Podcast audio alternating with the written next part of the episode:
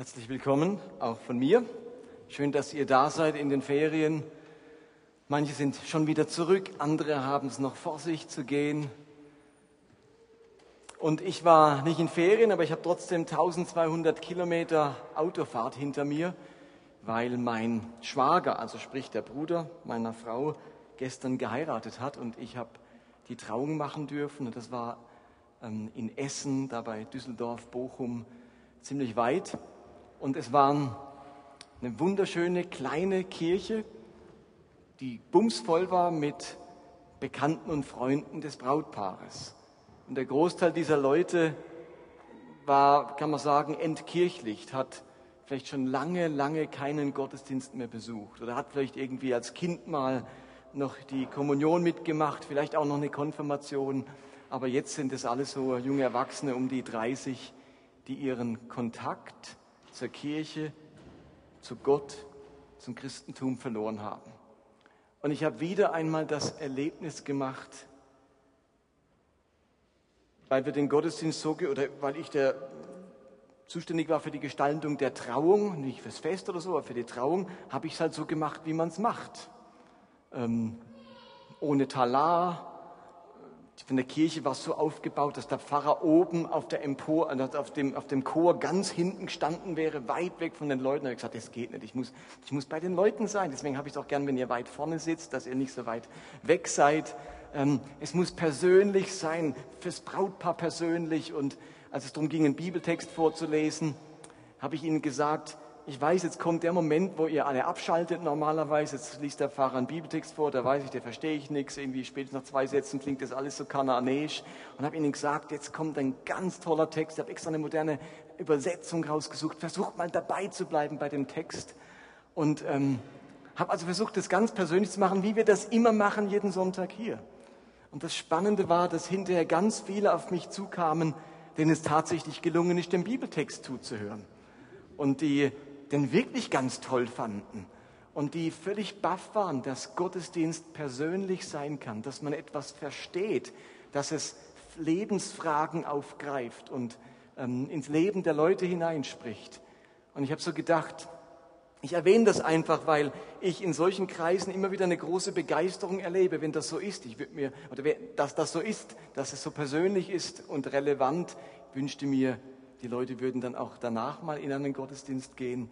Aber ich sage es deswegen, weil es so schnell auch selbstverständlich wird und weil wir das jeden Sonntag erleben und dann denken, jo, das ist doch normal und es ist gar nichts mehr Besonderes. Ich glaube, dass es immer wieder etwas Besonderes ist, wenn man die Bibel verstehen kann, wenn es nahbar und persönlich ist. Ähm, ich bin einer von euch und aus dem Grund haben wir jetzt auch eine Serie hinter uns, Ehrlich Glauben, wo wir nicht so dieses Gefälle haben, da oben ist der der Guru oder der abgehobene Kleriker und da ist das Fußvolk, sondern wir sitzen alle im gleichen Boot, wir haben alle gleiche und ähnliche Kämpfe und wir haben nur eine Chance, dass wir ehrlich sind miteinander. Und wir haben uns jetzt vorgenommen, dreimal zum Thema ehrlich Bibellesen zu sprechen. Sind wir mal ehrlich beim Thema Bibel. Und das ist jetzt keine Predigt, wo es um Charakter geht und wo er hinterher alle zutiefst im Herzen bewegt nach Hause geht. Es ist eine Predigt, wo es darum geht, mal ganz ehrlich mit der Bibel zu werden, sich ein paar ehrliche Fragen zu stellen in Bezug auf die Bibel, aber vielleicht auch dadurch Vertrauen zurückzugewinnen zur Bibel. Und ich habe letzten Sonntag damit angefangen zu überlegen, wie liest man eigentlich die Bibel?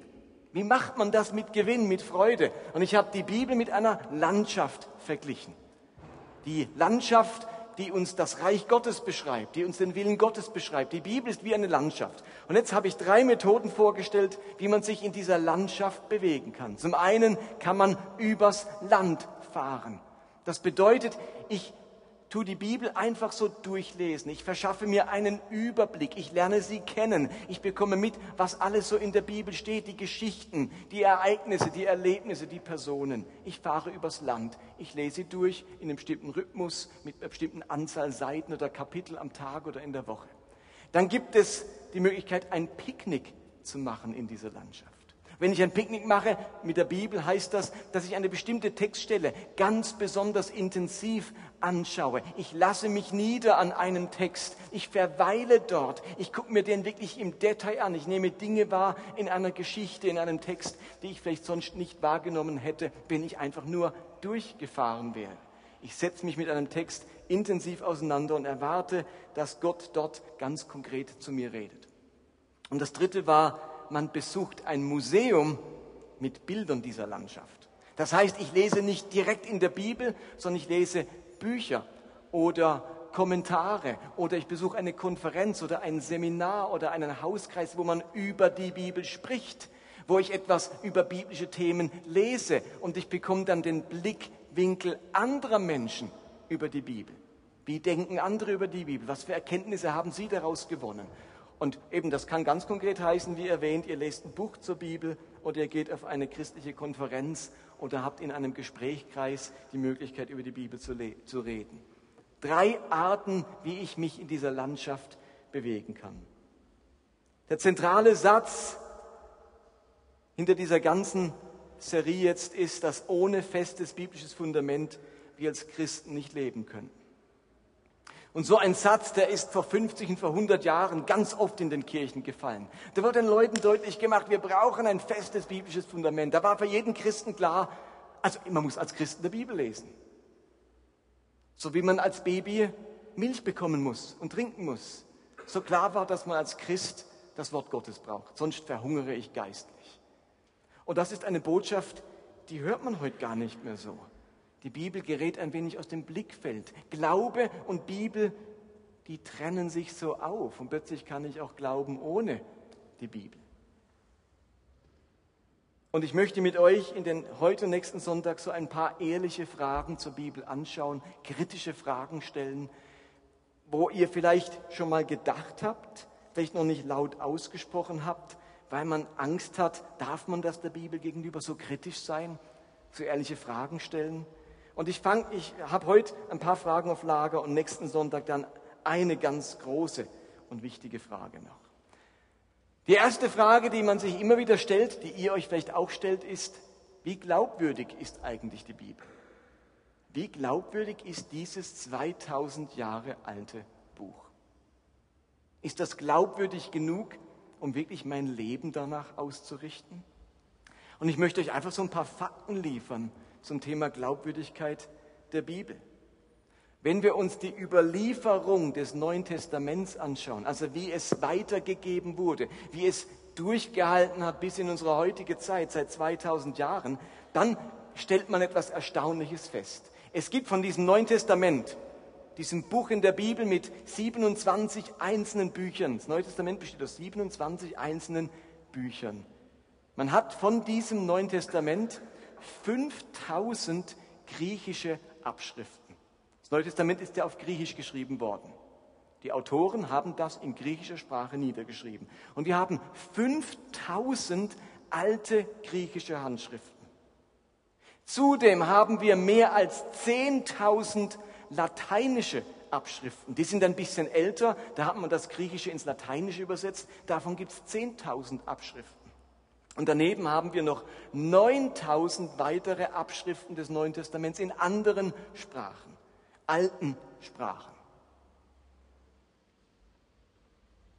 Zudem gilt, dass die ursprünglichen Schriften des Neuen Testaments, also die, die Markus, das Evangelium des Markus aufgeschrieben hat, oder den Brief, den Paulus an die Galater geschrieben hat, oder die Offenbarung, die Johannes geschrieben hat, diese Bücher des Neuen Testaments, die sind zwischen 40 nach Christus und 100 nach Christus verfasst worden. Also ganz kurz nachdem die Geschichten passiert sind.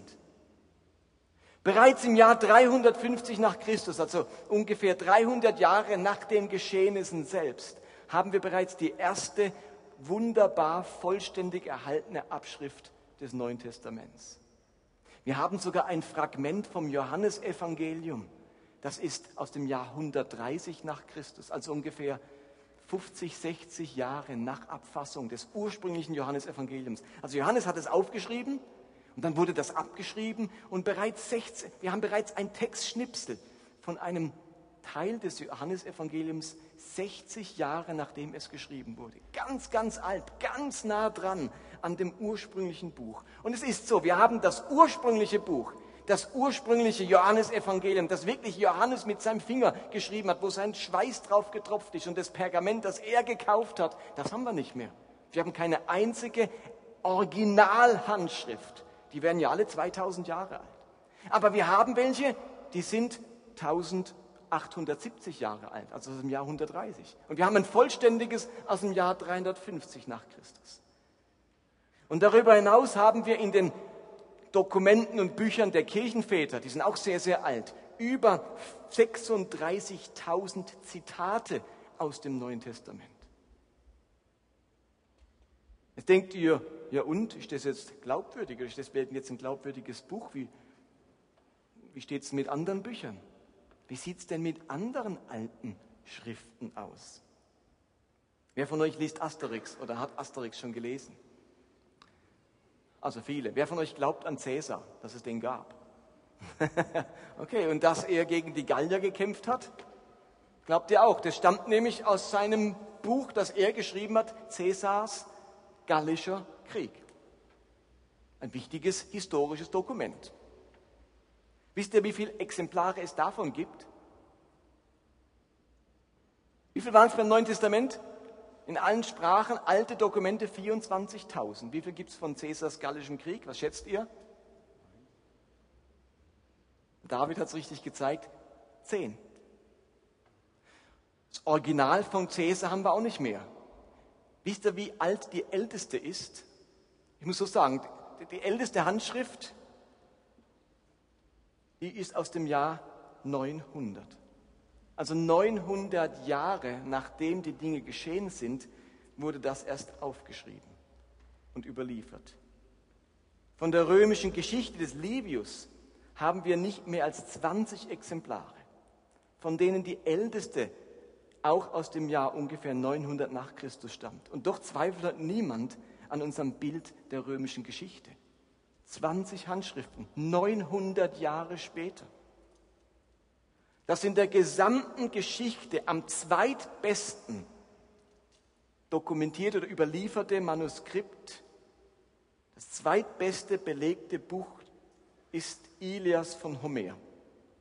Davon gibt es 643 Manuskripte. Auf Platz 1 liegt, wie gesagt, das Neue Testament mit über 24.000 Manuskripten, deren älteste nur 30 bis 40 Jahre nach den Geschehnissen aufgeschrieben wurden, oder 50, 60. Und beim Alten Testament sieht es ganz ähnlich aus. Man hat vor einigen Jahrzehnten in Qumran Handschriften gefunden, in alten Tonkrügen, wo ein kleiner Beduinenjunge sein verloren gegangenes Schaf gesucht hat und hat darin Handschriften vom Alten Testament gefunden, wo man auch gemerkt hat, dass das die Bibel, die wir heute haben, das Alte Testament, verglichen mit diesen ganz, ganz alten Handschriften, unglaublich exakt überliefert worden ist. Man kann heute ganz sicher sein, die Bibel ist sehr, sehr genau überliefert. Das, was wir da im Alten Testament und im Neuen Testament vorfinden, das ist wirklich das, was damals aufgeschrieben wurde. Da haben sich keine großen Fehler eingeschlichen, da wurde nichts dazu gedichtet oder weggelassen im Lauf der Kirchengeschichte. Wir haben wirklich die Handschriften, wie sie ursprünglich verfasst worden sind. Die Bibel ist außerordentlich glaubwürdig. Und ich rede von den Handschriften. Jetzt werdet ihr aber vielleicht sagen, ja gut, die Handschriften sind glaubwürdig. Ich glaube dir, dass das gut überliefert ist. Aber ist die Bibel deswegen Gottes Wort? Bloß weil es gut überliefert ist, ist das jetzt wirklich die Bibel Gottes Wort oder ist es einfach nur ein nettes Buch? Und jetzt lege ich für euch ein persönliches Bekenntnis ab. Ich persönlich bin mit vielen Millionen Christen davon überzeugt, dass diese Sammlung aus 66 Büchern, die wir die Bibel nennen, wirklich Gottes Wort ist. Ich glaube, dass dieses ganze Buch von der ersten bis zur letzten Seite genau das ist, was Gott da drin haben wollte. Diese 66 Bücher sind Gottes Botschaft an die Menschen. Und ich vertraue darauf, dass jeder einzelne dieser Autoren, die da das Neue Testament und das Alte Testament geschrieben haben, dass die bewusst oder unbewusst genau das aufgeschrieben haben, was Gott aufgeschrieben haben wollte. Das nennt man Inspiration. Ich glaube nicht, dass irgendein Autor da saß und sagte, jawohl Gott, ich schreibe, diktiere. Ja, halt noch mal bitte, ich habe es nicht genau mitbekommen. Ja, ich schreibe weiter. Ich glaube, dass kein einziger so die Bibel geschrieben hat. Die haben einfach geschrieben. Lukas hat gesagt, schreibt er auch am Anfang im Lukas-Evangelium, der hat einen Freund, der heißt Theophilus, dir möchte ich jetzt mal schreiben, wie das genau war mit Jesus. Ich schreibe dir das mal auf, du musst das wissen, du bist ein hoher römischer Beamter. Ich will, dass du genau Bescheid weißt, wie das mit Jesus war. Und jetzt hat der Lukas das einfach aufgeschrieben. Und Gott hat, ohne dass Lukas das wusste, der wusste nicht, dass er Bibel schreibt, versteht ihr? Lukas hat nicht gesagt, oh, halt, jetzt nicht stören, jetzt schreibe ich Bibel. Und dann, jetzt könnt ihr wieder stören, jetzt schreibe ich nur einen Brief. Halt, jetzt wieder nicht, jetzt schreibe ich eine Bibel. Der wusste noch gar nicht, was eine Bibel ist. Der hat einfach geschrieben. Aber Gott hat vom Himmel gesagt, Leute, immer wenn der Lukas schreibt, dann stellen wir sicher, dass er genau das schreibt, ohne dass er es merkt, was ich im Lukas-Evangelium haben möchte. Und wir verhindern, dass er irgendeinen Gedanke hat, oder dass ihm irgendwie was Komisches in den Sinn kommt, wo gar nicht passiert ist oder wo gar nicht stimmt. Gott hat es irgendwie gelenkt. Wir nennen das mit einem theologischen Begriff Inspiration. Aber ich vertraue darauf, dass in der Bibel genau das drinsteht, was Gott drin haben wollte. Alles in der Bibel ist für mich Gottes Wort. Und keinesfalls möchte ich einzelne Passagen oder Textstellen aus der Bibel herausgreifen und sagen, hier steht jetzt etwas geschrieben, das nicht reingehört. Das ist jetzt nicht Gottes Wort.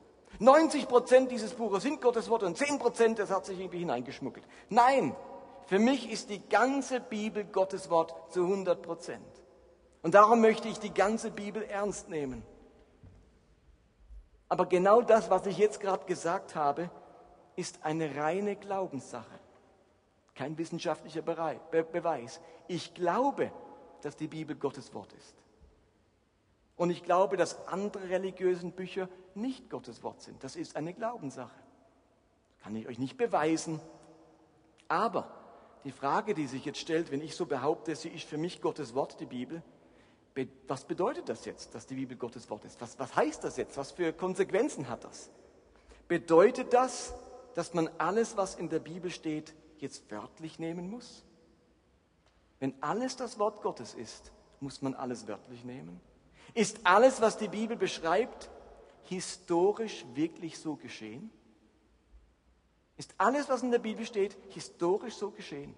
War Jona drei Tage im Bauch eines Wals? Ist die Welt in sechs Tagen erschaffen? Gab es eine weltweite Sinnflut? All das ist für mich Gottes Wort, aber heißt das, ich muss das alles jetzt wörtlich nehmen? Ist jede Aussage der Bibel über die Natur oder über die Schöpfung immer auch gleich naturwissenschaftliche Aussage? Oder ist jede Aussage in der Bibel jetzt gleich wichtig und gleich bedeutsam? Ist die Bibel eine Art flaches Buch, in dem alles dem anderen gleichgestellt ist und wo es keine Abstufungen an Wichtigkeit gibt? Ist die Bibel ein ganz flaches Buch? Alles gleich wichtig, alles gleich wörtlich, alles gleich bedeutsam. Wenn ich euch jetzt hier eine Predigt halte, dann sind das ja alles meine Worte. Ich habe ja kein Souffleur, da hinten dran steht keiner, der noch was anderes sagt. Ich rede zu euch. Sind alles meine Worte. Zwischen dreieinhalb und viertausend Worte spreche ich heute zu euch.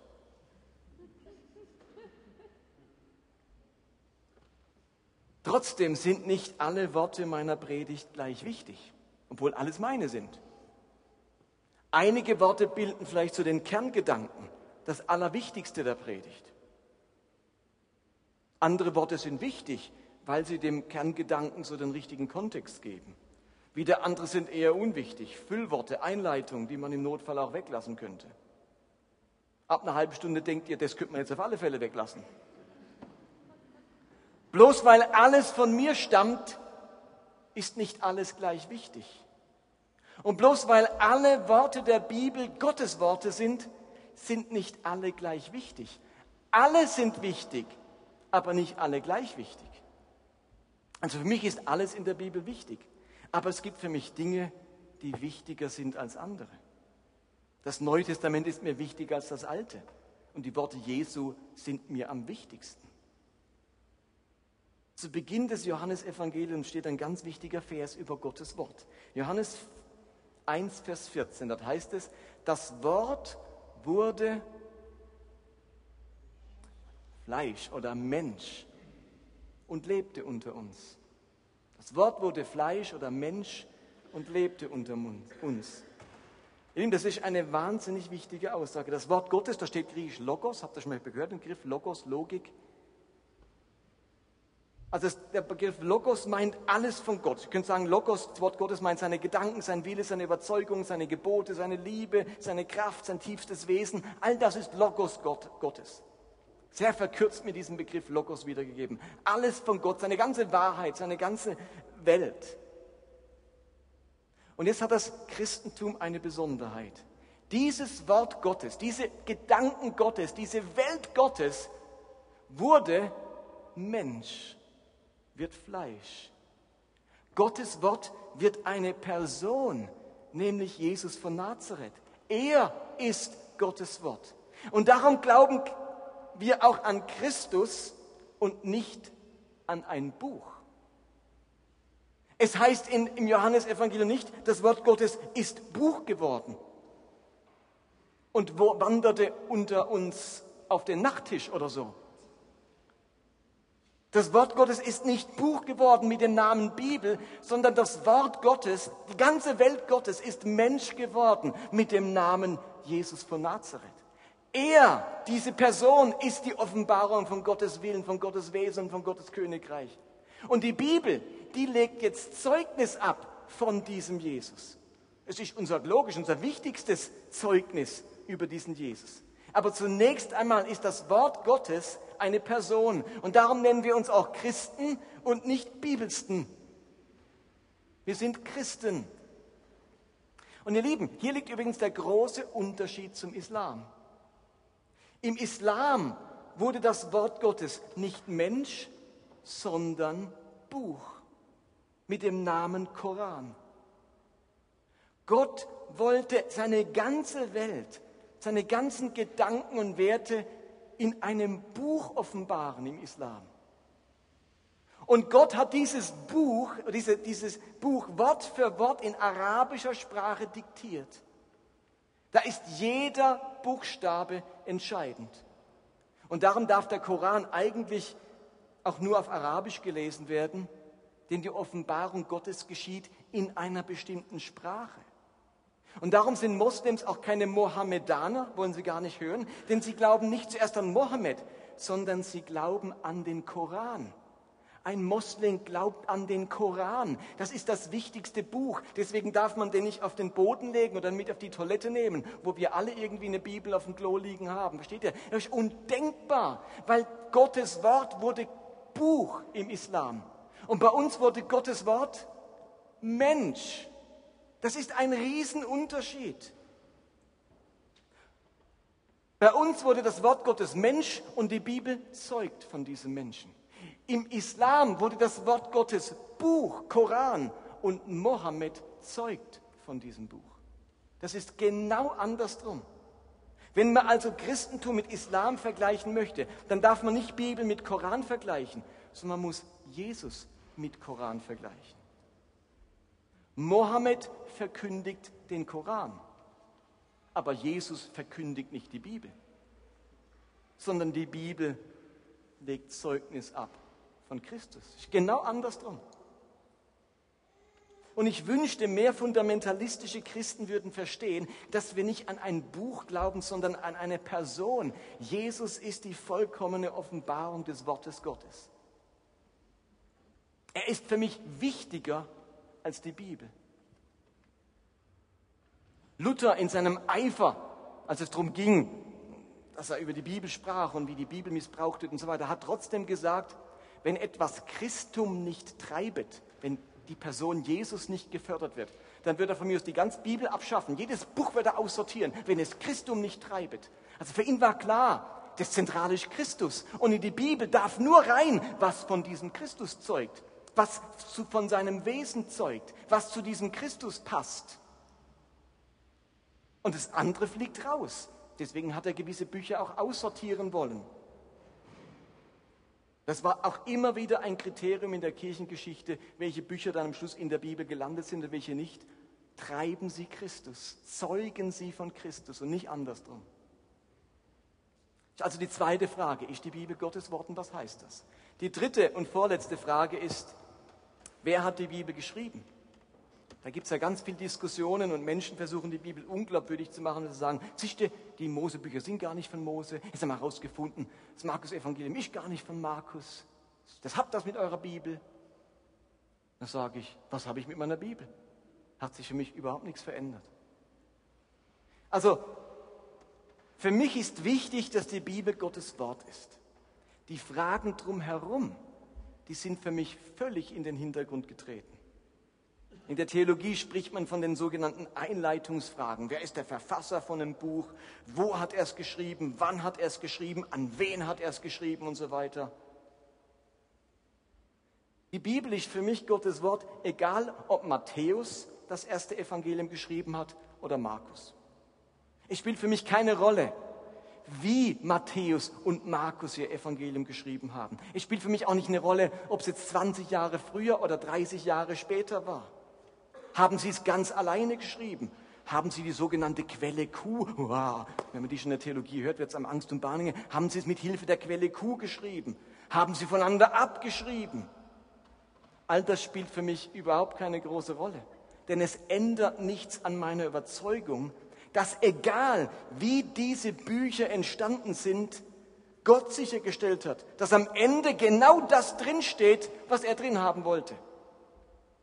Und vielleicht hat Matthäus oder Lukas eine sogenannte Jesusquelle benutzt, die bei fundamentalistischen äh, Theologen ganz verschrien ist. Ist mir völlig wurscht. Vielleicht hat es auch nicht Lukas allein geschrieben, vielleicht hat noch jemand geholfen, vielleicht haben Teil der Paulusbriefe gar nicht Paulus geschrieben, sondern seine, seine Schüler. Das ist mir alles wurscht. Wisst ihr, was ich glaube? Egal wer es geschrieben hat, egal wie, was drinsteht, ist das, was Gott drin haben wollte. Genau das habe ich in der Bibel unabhängig davon, wer es geschrieben hat. Ich mache den Glauben, dass diese 66 Bücher wirklich Gottes Wort sind, nicht davon abhängig, wie und wann sie genau entstanden sind. Sind die Mosebücher wirklich von Mose? Konnte der so problemlos in der Wüste ein Buch schreiben? Und hat er dann am Ende des fünften Buches Mose über seinen eigenen Tod geschrieben und beim Schreiben merkt, ups, ui, gut, dass ich es weiß. Oder hat dann schon Josua was geschrieben? Oder haben es gar keine von beiden geschrieben, sondern ein paar Priester viele Jahrhunderte später? Ehrlich gesagt, es ist mir wurscht. Es ist Gottes Wort. Daran ändert sich nichts, egal wer es geschrieben hat. Wir haben heute so die Vorstellung im Zeitalter von Amazon und Büchern, dass ein Mensch ein Buch schreibt innerhalb einer beschränkten Zeit und dann veröffentlicht er es. Und wehe, er hat nicht alle Quellen angegeben und so weiter, nicht gleich ein Plagiat. Das ist völlig modernes Denken. Im Altertum gab es so etwas gar nicht, dass einer ein Buch schreibt. Da sind Bücher völlig anders entstanden. Da hat einer angefangen, in der nächsten Generation haben sie weitergeschrieben, dann ist noch mal einer drüber und hat alles noch mal verändert und am Schluss ist ein Buch rausgekommen. Über lange Zeit, so hat man im Altertum Bücher geschrieben. Was völlig modernes, dass einer ein Buch schreibt und sagt, das ist übrigens dann mein Buch, ich bin der Autor. Solche eine Forschung von Autorenschaft gab es im Altertum gar nicht. Und darum ist es mühselig, immer herausfinden zu wollen, wer hat es genau geschrieben und wann und wo. Wir glauben, dass es Gottes Wort ist, unabhängig von diesen sogenannten Einleitungsfragen. Und zu guter Letzt stelle ich die provozierende Frage, ist nur die Bibel wichtig? Ich glaube, für unseren Glauben ist die Bibel von zentraler Bedeutung. Aber ich glaube, dass die Bibel nicht das einzig Wichtige für unseren Glauben ist. Die Christen der ersten Jahrhunderte, die glaubten ohne eine schriftliche Bibel. Hat es noch gar keine gegeben. Sie kannten nur einen Bruchteil der Worte von Jesus. Das, was ihnen vielleicht die Apostel erzählt haben. Es dauerte bis ins 16. Jahrhundert, bis Menschen Zugang bekamen zu einer schriftlichen Bibel in ihrer eigenen Sprache. Müsst ihr mal überlegen, 1600 Jahre lang gab es keine Bibel verschriftlicht. Und in deutscher Sprache natürlich schon gar nicht.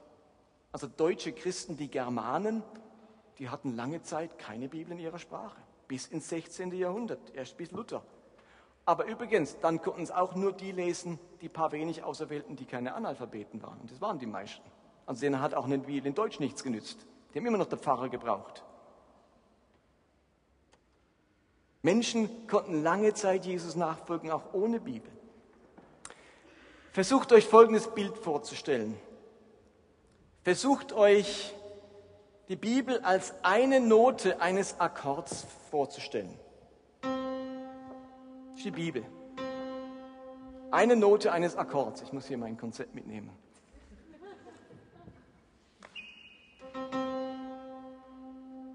Eine einzelne Note.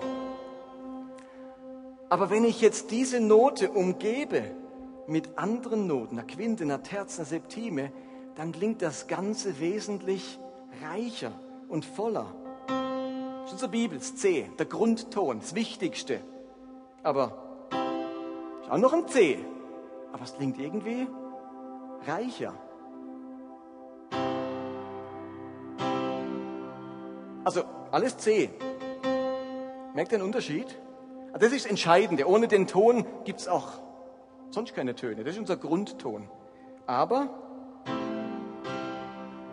klingt doch irgendwie besser, voller, reicher, oder? Uh.